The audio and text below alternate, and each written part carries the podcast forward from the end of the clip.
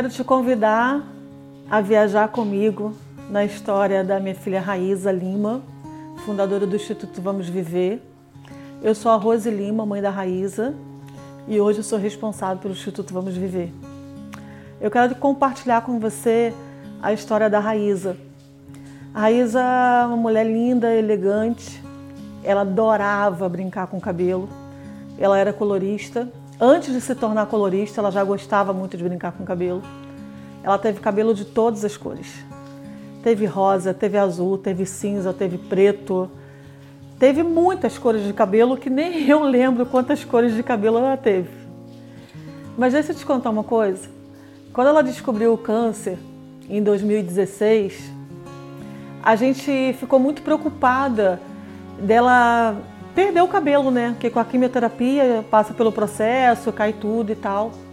E nós decidimos em família é, ir para o centro da cidade para poder ela comprar lenço, chapéu, acessórios, para poder ela não se sentir tão vazia sem aquele cabelo. Vou te dizer, foi difícil pra caramba, muito difícil. Cada hora que eu pegava um acessório, um lenço, um chapéu, a minha emoção ia a mil, porque eu sabia que ela amava o cabelo dela colorido e aquilo já me doía. E eu me escondia atrás dos acessórios, descia e subia a loja, que era de dois andares, para poder ela não me ver chorar. Mas eu não perdi ali a minha a minha proteção, né, de mãe ia lá, respirava, enxugava as lágrimas.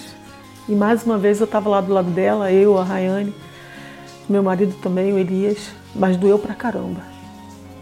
E vou te dizer, a gente comprou um monte de coisa. A loja nesse dia estava numa promoção. A gente comprou tanta pulseira, compramos brincos, compramos colar, compramos lenço, compramos chapéu, compramos um monte de coisa. E a Raíza mais uma vez, ela nos surpreendeu. Ela não usou nada. Não usou nenhum lenço, não usou nenhum chapéu. Para dizer que ela não usou, ela usou alguns brincos que a gente comprou. Quando ela começou a quimioterapia, ela viajou com o namorado dela, foi para São Paulo, falou assim, mãe, preciso dar uma respirada. Eu falei, vai, ela foi. Quando chegou em São Paulo, o cabelo dela começou a cair. E ela achava que tinha. Ela falava, ai, parecia um monte de bichinho no meu ombro. Entrou num salão e raspou a cabeça. E lá em São Paulo, quando ela estava lá, com o namorado dela, na madrugada, os dois conversando e tal, um cara olhava muito para ela e admirava ela, um casal que estava lá, né, de amigos. E falava assim: não, gente, como você é linda, como a sua careca é linda. E ela dizia assim, disse para ele: é, mas essa careca não é opcional, eu tô doente. Ninguém dizia que ela estava doente. Foi a careca mais linda que eu já vi na minha vida. E deixa eu te contar, ela quando nasceu, ela nasceu careca. Ela não tinha um fio de cabelo. Quando ela ficou careca, parecia que eu estava vendo um bebê na minha frente. Parecia que eu tinha voltado no tempo, sabe? E ela decidiu ficar careca. Ela quis mostrar para o mundo que ela não ia se esconder, que ela não ia deixar de mostrar quem ela verdadeiramente é ela, porque ela estava cada dia mais resolvida com ela mesma. Ela cada dia mais ela estava se amando. E era tão engraçado porque quando as pessoas viam, as pessoas não acreditavam que ela estava doente. E ela quando chegava em casa, ela, ela saía com os acessórios dela, com os brincos.